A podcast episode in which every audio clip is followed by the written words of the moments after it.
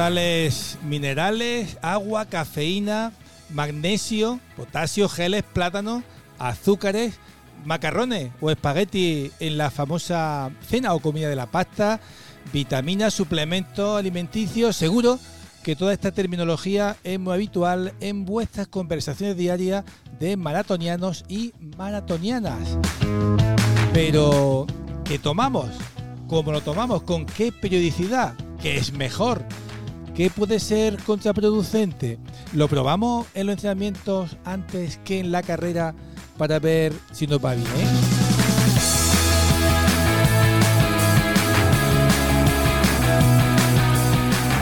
Vaya lío que os voy a contar, ¿verdad?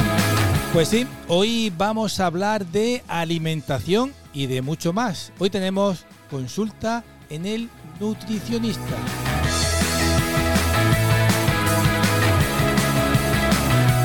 ¿Qué tal? Soy Amador Cámara y os doy las gracias por estar ahí, por acompañarme un capítulo más en esta aventura que representa aquí un maratoniano y de la que hoy 25 de febrero de 2024 llegamos al kilómetro 4, es decir, al cuarto episodio. Un podcast con el que pretendemos ayudar a todos aquellos que afrontáis la distancia de los 42 kilómetros y 195 metros. Y bueno, tampoco nos vamos a engañar, ¿eh? Para ayudarme a mí mismo y saber qué es lo que me pasó en mi último maratón en Atenas. Fue el pasado noviembre de 2023.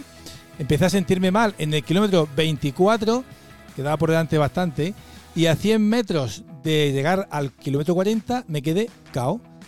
Es, bueno, mejor dicho, fue el infierno de Atenas y que ha dado origen a este podcast, a Aquí un maratoniano. Yo tengo claro, aunque no lo creéis alguno, tengo claro que no vuelvo a correr un maratón, ¿eh? ni de coña. Bueno, hasta que no averigüe qué me pasa y cómo corregirlo. Por tanto, mi maratón número 20 va a tener que esperar, pero también os digo que estoy deseando de que llegue. Antes de nada, quiero tener un recuerdo muy especial para Kelvin Kiptum, eh, quien hace unos meses batió el récord del mundo de maratón. Bueno, pues falleció hace unos días junto con su entrenador en un accidente de tráfico en su tierra, en Kenia. Kiptum, seguro que lo sabéis, batió el récord del mundo de Kipchoge en el pasado maratón de Chicago y el próximo mes de abril, en el maratón de Rotterdam, tenía previsto ser el primer humano en bajar de dos horas en la distancia. Bueno, sabemos que, lo sabéis todos vosotros, que ya bajó Kipchoge, pero su marca eh, no fue homologada.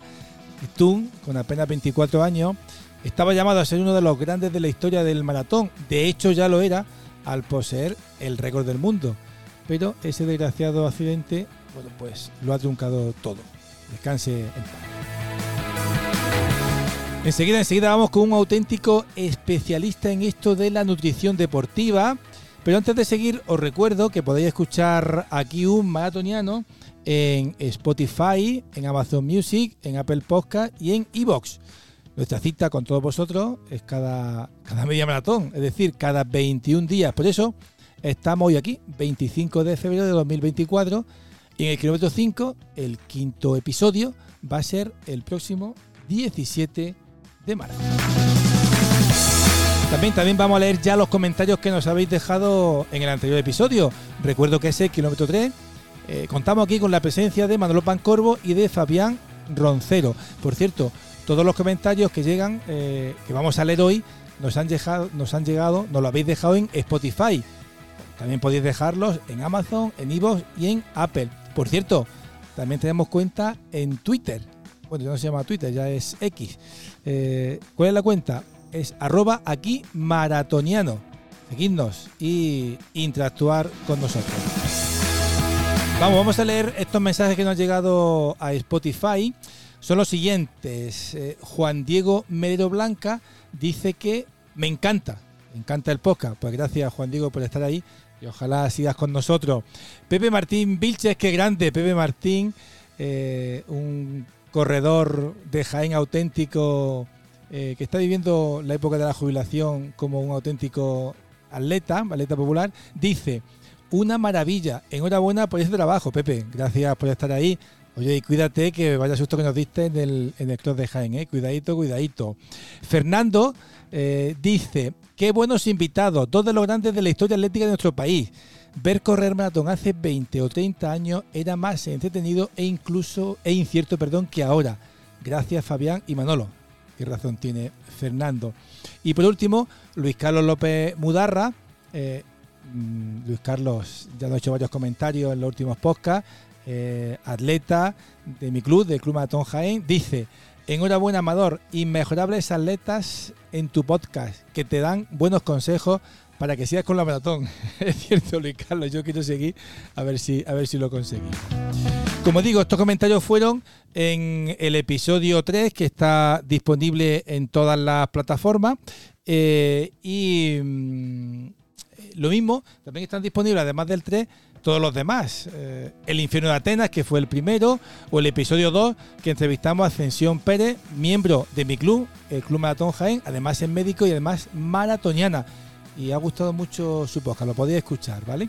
Yo os animo a, hacer vuestros comentarios sobre qué os parece el podcast, pero también me encantaría que me propusieseis temas a tratar, invitados a tener, en fin, todo aquello que consideréis interesante en torno al maratón. Y por cierto, en este podcast ya podéis hacer comentarios sobre él, pero también os quisiera pedir algo a quien el pasado domingo, el 18 de febrero, participasteis en el maratón de Sevilla.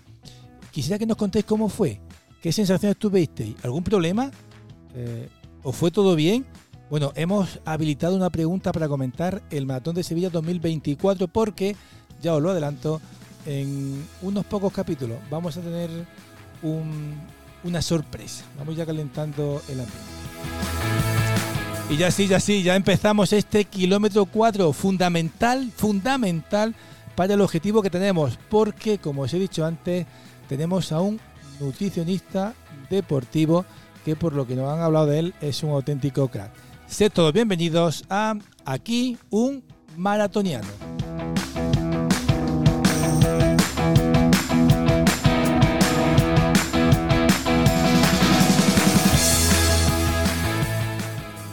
Vamos ya sin más dilación, nos acompaña, está con nosotros José Manuel Rodríguez, que es nutricionista deportivo. José Manuel, muchísimas gracias por estar aquí y por haber aceptado la invitación de aquí un maratoniano. Buenas, muchas gracias a vosotros por invitarme. Oye, José Manuel cumple, eh, cumple el perfil perfecto, José Manuel, que buscamos eh, en el podcast, porque no eres el típico nutricionista de consulta o de despacho. ¿eh? Tienes tu propia empresa en Jaén, se llama Vitale, corrígeme Sí. si me equivoco. Además, eres atleta de trail, tienes tu propio club, Sí. eh, Club Deportivo Vitale Trail, Sí, y para más Inri eres, yo pensaba que yo estaba loco, más loco que yo, eres corredor de ultradistancia. bueno, lo intento, sí, pero sí, son las distancias que más me gustan porque al final es como donde más libero la mente, es como mi psicólogo. Entonces salir a la montaña, hacer largas distancias, pues al final es lo que, lo que voy buscando. Voy buscando esa, esa paz mental o esa salud mental. En la aceituna también se consigue la paz mental. También, también. Pues es distinto. De todas formas, quiero decir con esto que tú cuando le hablas a un o le dices a un atleta, tómate esto, bebe aquello, no lo haces desde la teoría. Tú también lo experimentas Hombre, y claro. sabes lo que sientes. y eso es un plus que no todo el mundo puede decirlo. ¿eh? Nada, es más, eh, te voy a contar una anécdota que estuve en la última Ultra Bosques del Sur. Uf, Estuve con Monse, una chica del Sierra Sur, de ese, del Sierra Sur de Alcalá Real, y tuvimos los dos el placer de correr juntos durante casi 70-80 kilómetros. Y ahí me di cuenta, porque ella es paciente mío, y me di cuenta de cómo el alumno llega a superar al maestro, ¿no? Por decirlo de alguna manera, porque vi cómo en cada kilómetro, en cada habituallamiento, la chica cumplía eh, disciplinadamente todo lo que se le había pautado en la alimentación. Aparte, la, parte, la chavala era súper es súper disciplinada, comía súper bien. Entonces me di cuenta que las pautas, si tú eres fiel a lo que te está marcando un profesional, al final va a llegar a un rendimiento deportivo en más. Ella llegó delante que ella llegó antes que yo, además una campeona. Pues eso, eso es lo que necesitamos, José Manuel, eso es lo que necesitamos. Oye, una pregunta, una pregunta que me- a mí me resulta muy interesante. ¿Alguna vez has sufrido un jamacuco en una carrera? ¿Alguna vez te has deshidratado, te has mareado, te has... No, ¿No te pasó eso? no, no, no, pero sí en alguna carrera mi cabeza ha dicho hasta aquí y me salió. Pero no, de la otra, gracias a Pero Dios. por lo por ahora- físico no. No, no, no, no. Por lo físico a día de hoy, no, bueno, me torcí un tobillo. Bueno, sí, pero Una vez me me, torcí un me refiero a esto, a que lo No. que tú proclamas o lo que tú, en fin, eh, evangelizas, que no lo hayas cumplido y te haya pasado fastidio. A día de hoy no, pero nos puede pasar a cualquiera. ¿eh? Tú puedes llevar la mejor estrategia nutricional del mundo, puedes llevar el mejor entrenamiento hecho, la mejor carga, eh, todo hecho de sobresaliente y nadie te asegura que cuando lleves 5 kilómetros en salida te pase algo. Eso no te lo puede asegurar nadie. Yo recuerdo la primera vez que corrí ronda, la corrí dos veces, la primera me, retiré, en la segunda casi, al final acabé, pero bueno, en la primera que, que corrí, recuerdo que iban delante, al principio, íbamos por el kilómetro 6, iba delante un matrimonio y le decían del kilómetro 6 la mujer al, al marido, decía, nene, yo ya no puedo más. Sí. Y dice, y dice de verdad, no me jodas. en el kilómetro 6. Sí, sí. eh, a muchos corredores le pasa que cuando te pones a correr eh, y piensas que te quedan por delante todavía, por ejemplo en ultradistancia, que dices, son 86 kilómetros, llevo 6, me quedan 80. Ahí juega mucho también el factor mental. Entonces, mm, muchas veces piensas, ¿qué hago aquí? ¿A dónde voy? ¿Qué estoy haciendo? Entonces, eh, igual que te puede pasar en lo físico, una retirada te puede pasar también en lo mental. Entonces, ya depende de cómo te levantes ese día, es que pueden... Sí, muchos factores. Hay muchos factores, entonces... A ver, José Monet, eh, vamos poco a poco. Quiero que me hagas, de inicio, que me hagas de una forma rápida, sin entrar en muchos detalles, eh, si puedo hacérmelo, nada de, ¿cómo digo?, de algo muy pormenorizado. Eh, ¿Qué me pasó en Atenas? Bueno, ¿qué me pasó en el, inci- en el infierno de Atenas? ¿Por qué me dieron los calambres? ¿Por qué me desmayé? ¿Qué me pasó? Monet? Pues yo creo que hay varios indicios claves que es de una deshidratación bastante gorda, por decirlo algún, así de voy pronto. Que yo creo que te deshidrataste nada más que el hecho de un- unos calambres, ahí ya te está dando el cuerpo un aviso. Entonces cuando llegamos a ese momento, ya ahí hay poco que hacer. Porque Hay que irse. Hay que, sí, porque al final vas, vas a ir a peor. Yo puedo entender que, que al final la fuerza mental es la que va tirando. Pero si no hay gasolina, lo único que puedes hacer es ocasionarte después temas de lesiones y que llegue a algo peor. Entonces me tenía que haber retirado. Yo te hubiese aconsejado que sí en ese momento. Vale. Pero Bueno, creo que a pasa que nos puede más Claro, el orgullo también de decir, estoy que tengo que terminar, he venido a Atenas y tengo que... Pero hay muchas veces que nos jugamos la salud, me incluyo, ¿eh? Sí, sí. A ver, yo recuerdo, lo he dicho en episodios anteriores, que yo no le perdí el respeto al maratón de Atenas, sino todo lo contrario, ¿vale? Me lo tomé muy, pero que muy en serio. En los entrenamientos, no perdí mis dos días de gimnasio durante las 12 semanas previas, hice tiradas largas también en la alimentación, pero también quiero matizar que yo esto todo lo hago como me, me, me tiraba un poquito de la oreja Pan Corvo en el pasado episodio, lo que he leído en revistas, en páginas web, en internet, algo también por mi experiencia, pero jamás un profesional me ha dicho haz esto o aquello, nunca. Por tanto, eh, es importante este tipo de cosas, es importante que un nutricionista nos diga, oye, hazlo así. Es importante que cuando tienes un resfriado que vayas al médico, Claro. pues lo mismo. Es importante que cuando vas a un taller y se te pincha una rueda, que te lo arreglen o tengas un fallo, un fallo en el motor, pues el nutricionista es lo mismo, igual que está el fisio, igual que está el cardiólogo, igual que está cada profesional. Pues entonces, eh, yo creo que lo que tienes que tener claro, pero tú Sí, y sí, todos sí, los oyentes y, todo, y toda persona que haga cualquier disciplina deportiva, ¿eh? que no es solamente correr, nadadores, crossfiteros, eh, jugadores de fútbol. Gracias a Dios, cada día más está, está más presente la figura del nutricionista dentro de, los- de la- de los deportes, del mundo deportivo. Pero que así queda mucho recorrido todavía, porque luego también están los falsos gurús y luego Sí, hay sí, sí. mucho. Re- Recuerdo, bueno, y no solo a nosotros, a los atletas de élite más todavía, recuerdo eh, Abel Antón cuando en Atenas que ganó el, el- el Mundial y segundo Martín Fí, el famoso, Ah. el famoso matón aquel, él reconoció que estuvo a punto de, de retirarse en el kilómetro 20 y algo porque hubo un corredor eh, sudafricano, o no africano, que le quitó su bote.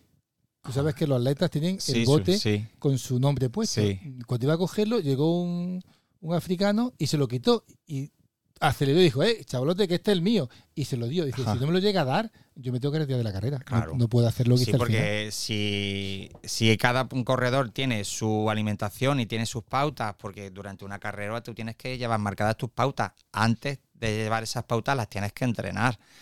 Entonces, si él ya tenía calculado eh, sus sales, su hid- hidrato de carbono y demás, pues claro, eso te puede joder la carrera por muy primero que vayas. Claro. Y más cuando tu mente ya va eh, matemáticamente marcando los tiempos. Es decir, me tengo que tomar esto en este momento, me tengo que tomar lo otro. Entonces, en el momento que a la ru- al coche se le pierde una rueda, ¿qué Hay que, pasa? hay que reponérsela. Hay que reponérsela. si pues no- lo mismo. Bueno, pues si te parece, vamos a hacer una cosa. ¿Sabes qué te parece lo que he preparado?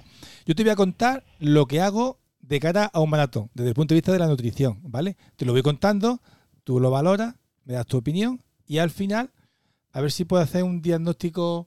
Vale. Partimos de una deshidratación gorda. Yo lo veo así. Vamos A a ver ahora pasa. vamos a ir perfilando, pero... igual es eso, pero que he gestionado mal también mi, Sí. mi alimentación. Sí, claro, ser, es ¿vale? tener- hay que también tener en cuenta que la alimentación hay que entrenarla, lo que se dice el entrenamiento invisible. Claro, y no claro. podemos eh, entrenar la alimentación una semana de antes, ni bien como has dicho tú al principio del programa, la famosa cena de la pasta. Sí, En sí. el que cenamos pasta la noche de antes no quiere decir que al día siguiente vayamos a volar, ¿vale? Vamos a recuperar glucógeno, glucógeno hepático y que nos va a ayudar a tener esa pequeña gasolina, ese depósito de gasolina en el cuerpo para el día siguiente. Pero hay que ver qué lleva acompañada esa pasta, qué ha bebido durante esa pasta y sobre todo no falta nunca. y sobre todo qué has comido durante esa semana, porque eh, hay que marcar muy bien. eh, hay que quitar una serie de alimentos cuando va llegando el día de la competición, hay que ir metiendo otros. Por ejemplo, el tema de la fibra juega un papel importante. Tú a los días previos a la carrera no puedes meter fibra. ¿Por qué? Porque al final vas a tener- necesitar más agua, puedes tener problemas digestivos, mm, puedes tener vómitos, pueden pasar muchas cosas. Entonces tienes que ir eh, liberando más ese estómago para que tengas esos vacíos más rápidos, para que todo lo que comas se digiere mucho más rápido para que tu sangre lo pueda asimilar. Pero no, no es cuestión solo de esa semana previa. Imagino No. que habrá que ensayarlo también antes. porque si yo ahí- me harto de, de arroz, de lenteja Claro. y de macarrones esa semana y no lo he practicado, igual cargo el estómago y. Tú puedes hice, tener problemas digestivos y te pueden dar diarrea, puedes tener vómitos, tu cuerpo sí puede tener más inflamación, que pueden jugar mil factores ahí. Entonces, igual que practicamos o ensayamos los geles de la carrera, Ahí también está. la comida previa. Bueno, Ahí está. vamos al lío. Te, te comento. Primero, desayuno bien antes. Como habitual, mi tostada con embutido, eh, un café, algún dulce y tal, para hacer bien la digestión el día de la carrera. En esta ocasión cené, eh, comí bastante antes porque muy- había que desplazarse de, de Atenas a Maratón, que nos llevaban en, en autobús, y comí bastante antes de esas dos horas. Mm, Mal. ¿Por qué? Yo recomiendo siempre, eh, tú ten en cuenta que cuando tú empiezas a comer, luego tienes un proceso digestivo que suele durar de una hora y media, dos horas. Hay que ver qué has comido y hay que ver cómo te sientas. Porque tú piensas que tú ya tu cuerpo lo vas teniendo en un momento de estrés, porque ya vas pensando, hostia, tengo que correr, eh, a ver cómo me siento. No sé si te suele pasar a ti, pero a la mayoría de la gente es como, de, tengo que ir al baño que Sí, me sí, voy sí, tengo ganas de, de hacer de vientre pues todas esas cosas influyen. Entonces, eh, tienes que tomar, eh, comer y beber antes. Yo recomiendo dos horas, mucho más de dos horas antes, dos horas y media, incluso hasta tres. El, el tomarte desayuno y a ver qué desayuno tomas, porque lo mismo, volvemos a lo mismo. Tú el día de antes, eh, en ese desayuno, no puedes de repente ahora tomarte una tostada con miel, que a lo mejor es lo que te han recomendado a ti, pero si tú estabas acostumbrado a tomarte otra cosa, pues a lo mejor te puede sentar mal. Yo tomo como siempre, eh, pan con aceite y queso fresco si puedo, o Pues- lomo fresco. Yo, por ejemplo, en ese desayuno, ahí en ese pan con aceite, yo lo, el aceite te lo quitaba. vaya, hombre. porque estamos metiendo una grasa. Entonces tú piensas que esa grasa va a tardar tu cuerpo más tiempo en digerirla. Por ejemplo, una tostada con mermelada, tu cuerpo la va a asimilar más rápido porque son azúcares. El vacío va a ser más rápido que no meterle grasa. Es como si me dices que también te tomas un puñadito de nueces, que es súper saludable, pero no. Te están dando una energía, pero una energía que tu cuerpo la va a tardar más tiempo en, gastar, porque tu cuerpo tiene, tarda más tiempo en digerirlo. Entonces tú piensas que tú tienes que tomar algo que tu cuerpo te haga el vacío más rápido. Vale, Por lo tanto, hay que organizar ese desayuno y, ese, horas y antes. ese Vale. pan tiene que ser blanco, nunca meter pan de fibra. Si es pan de molde, mejor todavía. Sí, Claro. A mí no me gusta ese, me gusta más la barra auténtica de siempre. Pero claro. bueno, si tú estás acostumbrado a eso, vale, pero tú ten en cuenta, volvemos a lo mismo. Tienes que hacerlo para que tu digestión sea lo más rápida posible. Entonces, si ahora te tomas un pan de chapata y recio, Sí, sí. con sí. tu aceitillo ahí bien mojete. Y luego el cafelillo con algún dono o algún croissant, algo de eso también. Pues mal, mal, vamos mal. Bueno, segundo punto. Ah, por cierto, en el desayuno siempre me tomo mi pastilla de la tensión, los Sartán 50. Tengo la tensión alta y, y me la tomo incluso los días de la carrera. Yo tengo claro que eso es un error fatal. Allá tuviste en tu podcast anteriores a tu médico deportivo que ya te asesoró lo que deberías No hay que hacer. tomárselo, no hay que tomárselo, no hay que tomárselo. Perfecto. Más cosas. Media hora, antes de, media hora antes de la carrera me tomo medio litro de agua con dos cucharaditas, dos cacitos de sales minerales. Yo la compro en el Decathlon. Se llama Aptonia Iso Plus. Y te digo lo que tiene. Mezcla de carbohidratos, 5 vitaminas, B1, B2, B6, C 4 minerales, sal, magnesio, potasio y selenio y antioxidantes. No tengo ni idea de si es bueno o malo, pero yo son sales minerales, Bueno, me hay, un las montón, tomo. ahí hay un montón de cosas que son muy sanas, muy saludables, pero también hay que saber mm, en qué momento tomarlas. Ahora, tomarte media hora antes medio litro de agua con esa cantidad de sales minerales, hidratos de carbono, no te va a ayudar mucho. ¿Por qué? Porque estás empezando la carrera con medio litro más en el cuerpo. Y que estás metiendo también, estás metiendo más azúcares que tu cuerpo ahora mismo en ese momento no necesita. Esos azúcares, esas vitaminas y esos minerales tienes que ir tomándotelos a lo largo de la carrera, pero no antes. Ahora volvemos a lo mismo, que tú estás acostumbrado a eso y te ha ido bien, pues yo no te voy a jugar a eso porque cada persona es un mundo, todo hay que siempre individualizarlo. Pero qué necesidad hay de meterte medio litro de agua cuando durante la carrera puedes ir bebiendo. Al final lo que puedes conseguir es que te den más ganas de orinar más pronto. Sí. Y, Y, también te te- más peso más peso, va a orinar más pronto y eso puede conllevar a que te vayas a deshidratar más rápido. Porque claro, te bebes medio litro de agua antes, empiezas a orinar y ya no sabemos ni en la, cli- en la climatología que vas a tener durante esa carrera, tu cuerpo cómo va a funcionar eh, y cómo va a ir respondiendo. Esa fatiga muscular, y luego ahí vienen los calambres, claro, vienen los calambres porque tu músculo se está quedando sin agua, se está quedando sin hidratación porque a lo mejor durante ese tiempo ya deja de beber agua, como has dicho, como me bebí medio litro de agua antes, pues ya mantengo. No, hay que hacerlo durante. Empiezo y ya conforme va pasando la carrera nos vamos hidratando. No me pongo a hidratarme ni a tomarme las sales cuando ya me ha dado el primer calambre, que eso también pasa mucho. Sí. Me ha dado un calambre, sale, sale. El vinagre de los pepinillos, que está de moda. Sí, sí. Pues no, hay que prevenir eso antes. Pues muy, muy mal. muy mal. Más cosas. Bueno, esto me encanta. Un rato antes de la salida, donde encuentre un bar, me- en Atenas no pude porque allí no había. Me tomé, allí allí me tomé un capuchino. Me suelo tomar un café bombón. Café con su dedillo de leche condensada. Sí. Cafeína para que para empezar bien la carrera. Vale, volvemos También mal. regular. Si tú estás acostumbrado a eso, yo no recomiendo tampoco que la gente tome café. ¿Por qué? Porque el café, el café te deshidrata. El café es un estimulador. La cafeína es un estimulador. Entonces lo que haces cuando tú tomas café, al rato te dan ganas de hacer pipí o no te dan ganas de orinar. ¿Qué haces con eso? Te vuelve a deshidratar. Y que hay que ver también en qué momento te tomas ese café, porque el efecto de la cafeína no te va a hacer eh, efecto en el cuerpo hasta los 50 o la hora. Con muchos corredores que me han venido cuando vienen a consulta, eh, yo me tomo esto, me tomo esto, me tomo el G de cafeína. ¿Cuándo te lo tomas? Pues cuando quedan dos kilómetros para la carrera. Pues ese subidón de cafeína te va a dar el subidón a la hora. Cuando estés ya con tus colegas o con tu familia, en casa o en el bar o donde estés.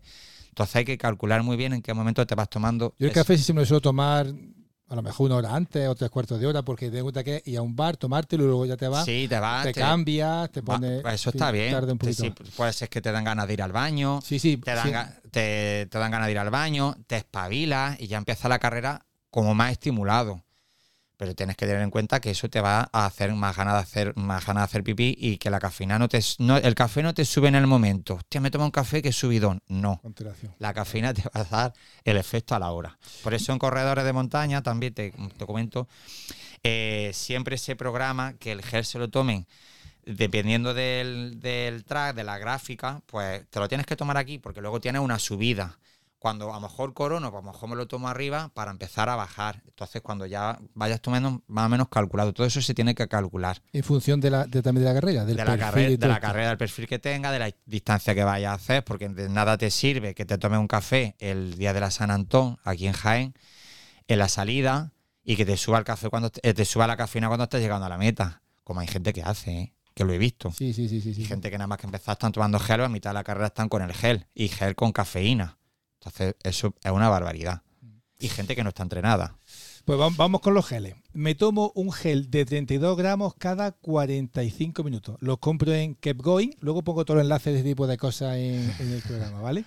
En la nota del programa. Tomo un tipo de gel para la primera parte del maratón, otro tipo de, de gel para la parte media y un tercer tipo para la parte final. ¿Cuáles son? Así está establecido en, en la- en los geles, en la etiqueta que llevo, ¿vale? Parte 1 se llama activación, parte 2 se llama energía. Pues el primer gel, que se lleva la parte 1 y 2, lleva, a ver si lo digo, lo digo bien, amilopectin, que son aminoácidos, cafeína, L-arginia, vitaminas B, C y E, sodio y potasio. Eso me lo tomo en la parte 1.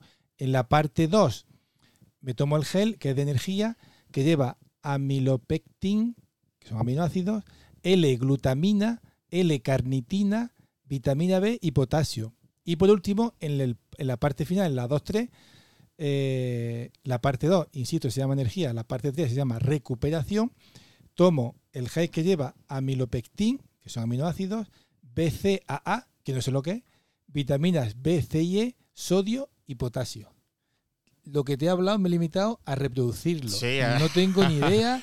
Y lo Bueno, hago porque lo vi así, en un, sí. así lo aconseja la casa que lo vende, que es Keep Going, eh, para distancias largas, cada 45 minutos. Está mm, recomendado para esos tramos horarios, esos tramos de carrera. Sí, pero claro, eh, eh, según, eh, según el deportista, está recomendado tomar entre 30 y 60 gramos la hora de carbohidratos, ¿vale? Dependiendo del deporte que vayas a hacer, dependiendo de la resistencia, también dependiendo del entreno que tú hayas hecho anteriormente. Hay corredores que hoy en día se están llegando a tomar hasta 120 gramos.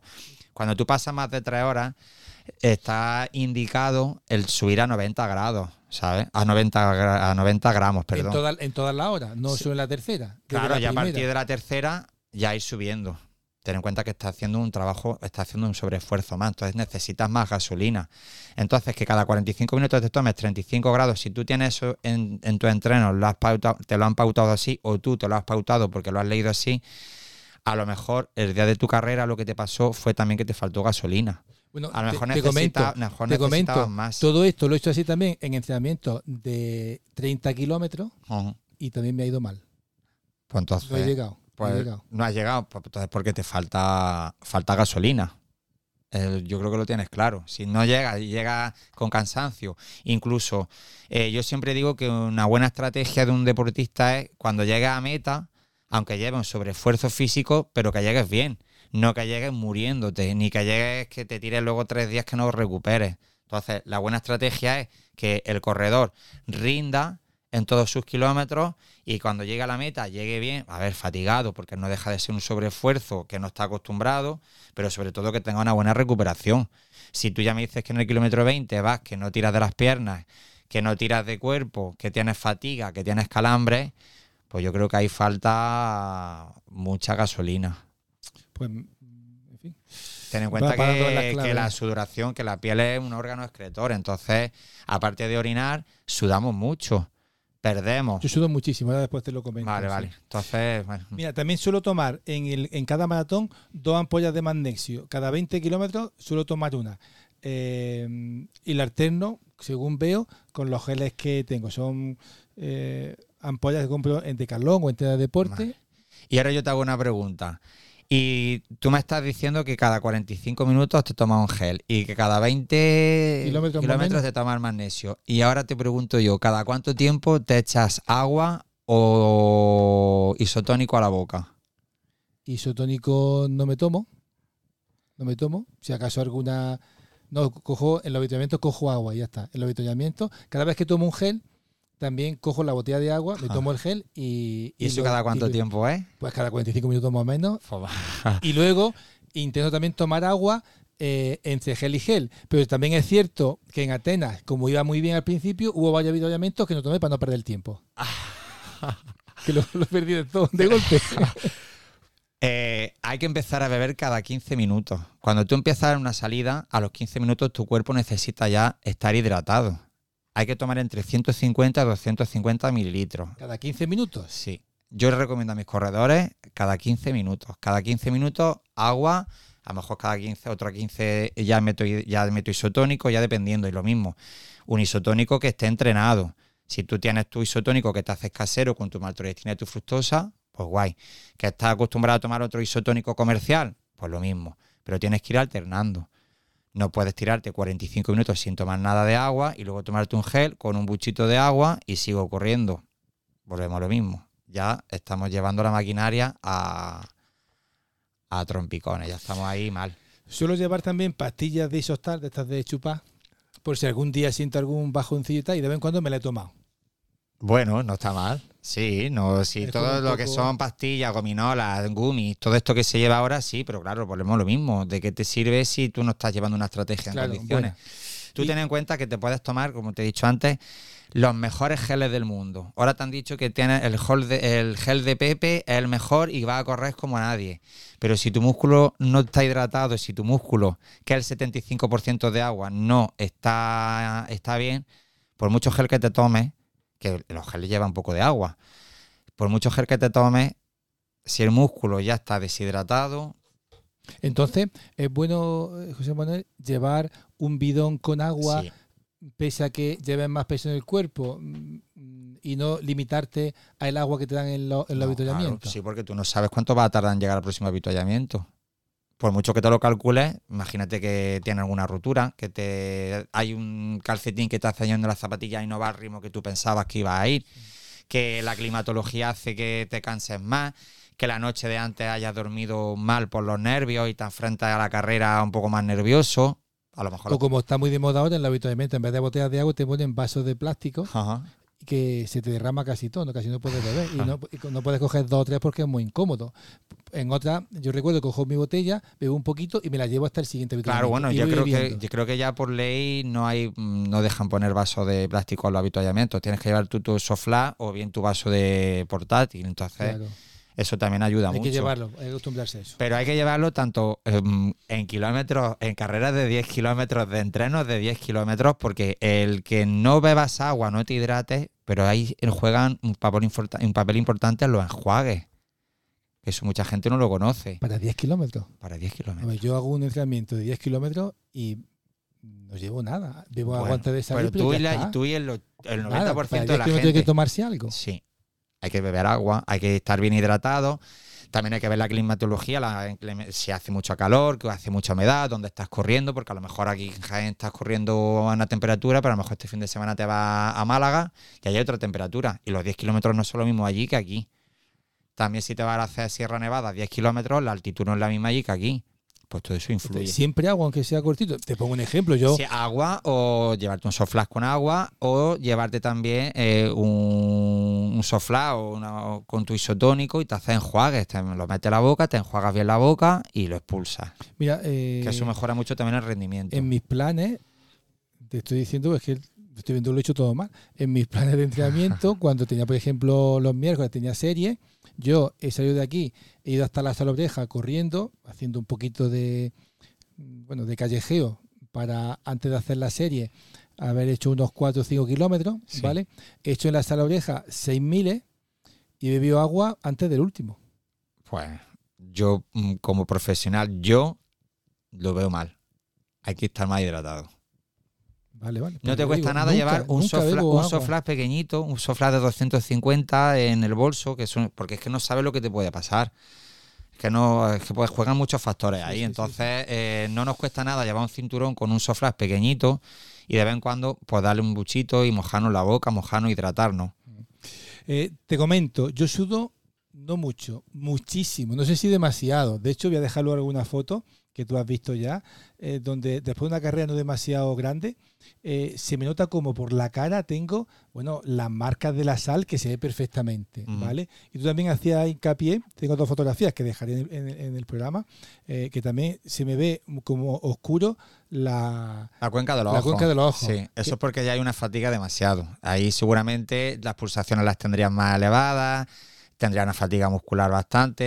eh, Ya no sé yo, tú en tu caso, pero ahí podríamos llegar a tener hasta ta- en esa foto cualquiera diría que podía ser tener, tener hasta, hasta taquicardia, vamos, porque ¿Y ¿Por qué sudo tanto? Esa- esa- Esas sales, esos restos de sales, ¿por qué? ¿cómo cómo? En los restos todos de sales que veo Sí, en la eso foto, ¿por puede ser perfectamente por un clima seco, por el aire, Fue aquí en Jaén, no recuerdo, pero creo que no fue una tirada demasiado larga. pero no tiene que pasar nada porque se alarga. Hay gente que va al gimnasio y suda así, porque va por encima de su, de su campo o porque, ya te digo, por la, su- tu cuerpo se tiene que termorregular. Entonces, cuando tú le das cambios de intensidad o estás con sitios más calientes, más fríos, pues tu cuerpo al final mm, explota cuando, eh, por decirlo de alguna manera. Si tú ahora hace calor y te bebes un vaso de agua muy frío, ¿qué pasa? Rompe a sudar. Si tú vienes de la calle con mucha calor y te duchas con agua muy fría, cuando sales de la ducha dices, uy, parece que no me he duchado. Que Pues lo mismo. Entonces tu cuerpo, eh, al final, eh, la piel es un órgano excretor, como he dicho antes. Pues al final eh, las sales las vas perdiendo, porque ahí hay falta de deshidratación. Por tanto, esto se soluciona, se soluciona metiendo más sales todavía. Metiendo más sales y hidratándote más. Tú piensas, sobre todo eso tienes que tener en cuenta una cosa. Cuando tú sales a hacer una tirada de 10 kilómetros mismo, te tienes que pesar. Y cuando vuelvas, te tienes que volver a pesar. ¿Así? Sí, y ahí verás el- los kilos que has perdido, porque eh, ahí es donde te vas a dar cuenta lo deshidratado que estás. Da igual la distancia que haga. Sí, claro. Tú puedes correr 10 kilómetros y, y pierdes agua, suda. Sí, sí, sí. Yo, yo sudo muchísimo. Suda y, Y y esta- bueno, perdona, suda y a lo mejor en esos 10 kilómetros te para a orinar dos veces o ninguna. Pero incluso llevándome agua para beber, si me voy a, que a partir de ahora me voy a llevar agua para beber aunque sean 10 kilómetros. Me Claro. peso antes y después, Claro. aunque haya bebido el Sí, agua. Sí, porque tú imagínate que ahora te vas a correr 3 horas, pues tienes que beber agua durante esas 3 horas, pues lo mismo. Vale, vale, Y ahí vas a calcular lo que has perdido y luego cómo tienes que recuperarlo. Si ahora has perdido dos kilos, no es que me vuelva loco ahora a beber como el agua, tienes que beber palotina, tienes que beber progresivamente. Tienes que volver a recuperar. Todo, bueno, todo lo he cuando hecho mal en correr, dices, 18 cuando tú de correr, cuando tú vienes de correr dices, uy, qué delgado estoy, ¿no? Qué, Sí, sí, qué- sí, qué seco me veo. Y no me quiero pesar porque digo, no me peso porque no sirve de nada. eh, que- que Pues te tienes que besar antes, y después. Vale, vale, vale. Decirte también que durante los tres meses previos al maratón he estado de Atenas, estuve tomando cada día una pastilla de Supradín. Ah, ¿Eso es bueno o es malo? Bueno, Yo creo que no me sirvió para nada. Yo porque- no lo, yo para mí no vale para nada, pero bueno, eh, yo no lo recomiendo. Hay cosas mejores. Vale. Ah, bueno, pues con toda esta... Hemos acabado. Esto es todo lo que yo hago. Sí. Eh, Eso hay que mejorarlo. bastante Eh, lo si que tú quieres ¿no? volver a correr un maratón, yo como profesional te digo que eso lo tienes que mejorar bastante. Y aún así lo puedes mejorar y que te vuelvo a decir lo mismo y estar con el mejor profesional del mundo, que nadie te va a asegurar que el día de la carrera eh, no te pase algo. Pero ¿qué es lo que pasa? Que sí que vas más predispuesto a cumplir tu objetivo. ¿Por qué? Porque vas más, más entrenado a nivel de alimentación. Seguramente si también te buscas un entrenador que te ayude en tu carrera, en tus entrenos, en distancia, pues lo mismo, pues va a ir más preparado, pero eso volvemos a lo mismo. Nadie te asegura que durante Sí, esa carrera tengas un percance, que Dios no quiera, vamos. Mm. Pero que si tú te cuidas y llevas el entreno hecho, pues va a tener más posibilidades de acabar, de acabar en condiciones, no acabar muerto y sobre todo de tener una buena recuperación. Porque tú tienes en cuenta que tú estás, a tu cuerpo lo estás llevando a un extremo que no está acostumbrado. Lo estás sacando de una zona de confort, pero una zona de confort extrema.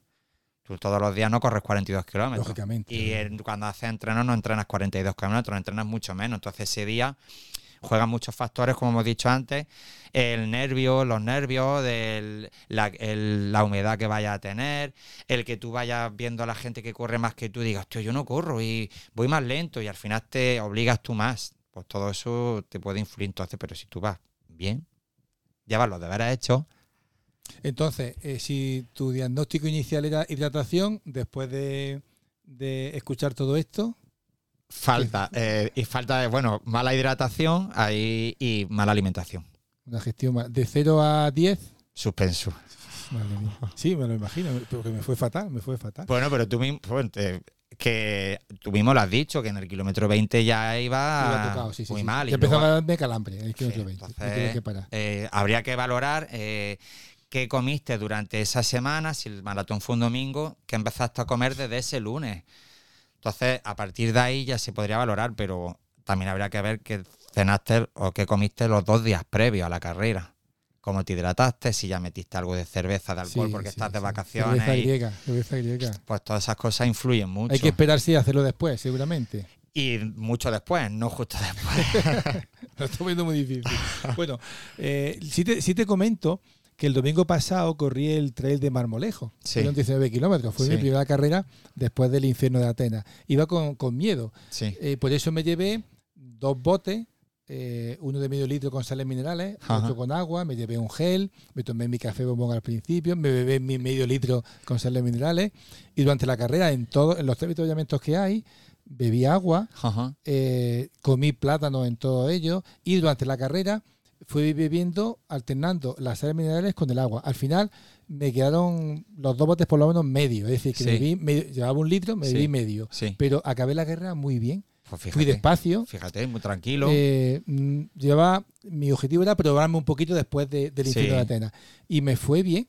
Eh, acabé más contento de lo que me esperaba. Porque ahí va más hidratado, eh, también la distancia era menos, la climatología no era la misma que en Atenas, eh, ibas con tu carga de carbohidratos, ibas comiendo plátano que no deja de ser un carbohidrato, llevabas tus sales, llevabas tu agua. Habría que también, un factor muy importante que hay que ver también en las carreras es cuando a la hora, si nos dan ganas de hacer pipí, de orinar, de ver qué color. Hay que ver el color de la orina justo antes de empezar la carrera y durante la carrera y justo después de acabar la carrera, porque ahí nos va a dar también eh, un indicador muy importante de cómo estamos deshidratados o deshidratados, ¿vale? Entonces hay que tener en cuenta que cuando nos levantamos por las mañanas es normal que el pipí salga, la orina salga un poquito más oscura. Pero si va pasando el día y la orina sigue oscura, es que hay una falta de deshidratación importante. Por una carrera lo mismo. Si tú el día de la carrera, cuando antes de empezar la salida, nos damos cuenta que el pipí sale muy oscuro, pues ya estamos empezando mal. Ahora, que el día de la carrera sale y el orina está pues clarito, pues bien. Pero según si ahora en el kilómetro 12 me dan ganas de pararme y orino y veo que la orina sale muy oscura, ahí ya tenemos un problema. Eh, sí es cierto que en esta ocasión yo siempre orino antes de la carrera. Ajá. Además, tanto mi cuñado Fernando, le mando un saludo, es con el que corrió todas las carreras, que estuvo en el primer episodio, siempre solemos mear en verde, ir a la calle a algún sitio, y después no recuerdo, y fíjate, no lo recuerdo si después oriné o no, imagino que pero no lo Pues recuerdo. eso es muy importante y hay que tenerlo Sí, en sí. cuenta porque los corredores no se suelen parar a orinar. No, no, no, no, no. Y hay que pararse yo, cuando el no cuerpo porque te se pierde tiempo, es que perdemos tiempo. Pero vamos a ver, pero yo vuelvo a decir lo mismo. Eh, eh, ha- hablo de corredores, corredores amateur. Eh, nos patrocina alguien, vamos a ganar algo. Entonces lo que hay que sobre todo hay que disfrutar eh, y todos sabemos que sano con gusto no pica. Pero sobre todo en las carreras esas, aparte de sufrir, hay que disfrutar. Entonces hay que Cierto, tener la cabeza cierto. muy bien en su sitio y no hacer locuras, porque al final pasa lo que pasa. Bueno, pues a mí me está siendo tremendamente útil lo que me estás contando. Espero que a, nuestros a nuestros oyentes también. De hecho, ya está sacando la agenda para darme cita y un día que empecemos a organizarnos bien. Porque es lo que te digo, a mí me encanta el maratón por lo de estrategia que tiene Sí. Para diseñar esto, lo otro, Sí. el gimnasio, tal. Y lo hago, pero me da rabia hacerlo mal, porque le pongo mucho interés, le pongo muchas ganas. Eh, porque es muy emocionante. Claro, Son, claro. eh, tú vas con un objetivo durante meses preparándote y vas con esa ilusión. Y encima, si ya vas a correr en una ciudad como es Atenas y un maratón tan emblemático. Entonces, al final, pues te ilusionas, vienes con la ilusión hasta arriba, pero al final pues pasa lo que pasa. Si no llevas... Interés y dedicación no me falta, Eh, ¿vale? está, que eso, Ahora es lo me falta- eso es lo importante. Claro, la rabia es que lo hago mal. Pues vamos a hacerlo bien. Bueno, pues vamos a hacerlo bien. Aquí Siempre Pues lo que 19 se lo digo a los oyentes, acudir siempre a profesionales que os individualicen los planes nutricionales, los planes de entrenamiento. Por favor, ser un poco consecuentes, que igual que vaya al taller, a correr en el coche, ir a profesionales titulados. Está claro, está claro. Yo, yo lo voy a hacer así. Yo voy a seguir tu consejo. Yo voy a seguir tu consejo. Bueno, pues acabamos. Llegamos al final de este cuarto episodio de aquí un maratoniano, nuestro particular kilómetro 4, en el que hemos estado con, con José Manuel Rodríguez, eh, nutricionista deportivo, atleta de trail y de ultra trail. Oye, totalmente enriquecedor lo que hemos comentado, lo que hemos estado comentando. ¿eh? Muchas Yo- gracias. Vamos a esperar los- también los comentarios de nuestros oyentes. Lo que y- necesiten, aquí está para lo que haga falta. yo ya te estoy, te estoy pidiendo, como te digo, cita para que esto, para que te estoy pidiendo cita para que, eh, bueno, me atiendas porque lo voy a hacer, voy a seguir ese consejo, tan- pero tanto de nutrición como de entrenamiento, como de todo, ¿vale? Lo voy a hacer de todo. Eh, bueno, pues como digo, llegamos aquí al final. José Manuel, lo he dicho, muchas gracias. Muchas gracias a vosotros siempre. A ver si, bueno, mm, igual volvemos a llamarte a ver cómo va la cosa, a ver cómo va Lo la que cosa. necesitéis. ¿De acuerdo? Aquí me tenéis. Eh, y bueno, como digo, en nuestro cuarto mm, kilómetro, a ver cuántos conseguimos recorrer. Aunque claro, todo va a depender de todos vosotros, de, de los oyentes, de que os interese, de que os guste, de que participéis. Por ello, también os pido vuestro feedback, os pido, os pido vuestras preguntas, vuestras opiniones. Eh, a ver qué os ha parecido lo que ha dicho José Manuel. Me cuesta, porque el otro día en Jiménez, en, perdón, en, en, ay, lo diré, en Marmolejo, eh, hubo gente que me preguntó por el podcast y le dije, sí, voy a tener a un nutricionista que es tal persona y me dijeron, ostras, ese tío es buenísimo. Que ya me dijeron eso y dice, Sí, sí. de hecho yo estuve con él y voy a volver. Y digo, bueno, pues bueno, has demostrado que, que por lo menos controla. A mí lo que me gusta, lo que decía al principio, que hablas eh, y luego lo pones en práctica. Sí. Y Eso sobre creo que es todo es lo que me gusta tener siempre el feedback con el paciente, con el cliente, con el corredor, porque al final son ellos son los que te van a enseñar eh, lo que realmente va haciendo tu trabajo y cómo van funcionando. Está claro. Pues lo dicho, eh, espero que no- nos hagáis vuestros comentarios al programa, la vuestra opinión, a ver qué os parece. Eh, le repetimos la, la gracia a José Manuel y nos volvemos a oír dentro de media maratón, es decir, dentro de 21 días. Por tanto, el siguiente podcast va a ser el kilómetro 5 de esta carrera, va a ser el próximo 17 de marzo. Ya os digo, no lo perdáis porque va a ser un pelotazo. Eh, aquí un maratoniano es un podcast que podéis escuchar en Spotify, en Evox, en Apple Podcast y en Amazon Music. Por cierto, os lo recuerdo, espero vuestros comentarios y sugerencias eh, eh, del podcast en general, pero también os animo a contar vuestra experiencia en el Maratón de Sevilla, que se celebró el pasado domingo.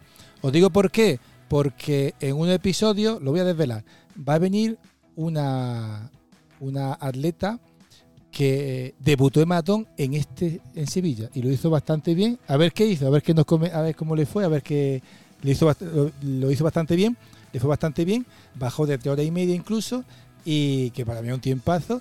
A ver qué hizo para conseguir eso. Por tanto, os lo digo, eh, espero vuestros comentarios sobre el maratón de Sevilla y también como siempre acabo agradeciendo la utilización de la sintonía del podcast que es esta. Es chulísima, la he cogido de Pixabay, una plataforma de música libre de derechos, y el autor de la canción es Leva. En Spotify lo podéis encontrar bajo el nombre de Lemon Music Studio. Os voy a dejar, como siempre, los enlaces en la nota del podcast. Y el título de la canción es Running on Waves. Nos vamos, gracias por estar ahí y corred felices.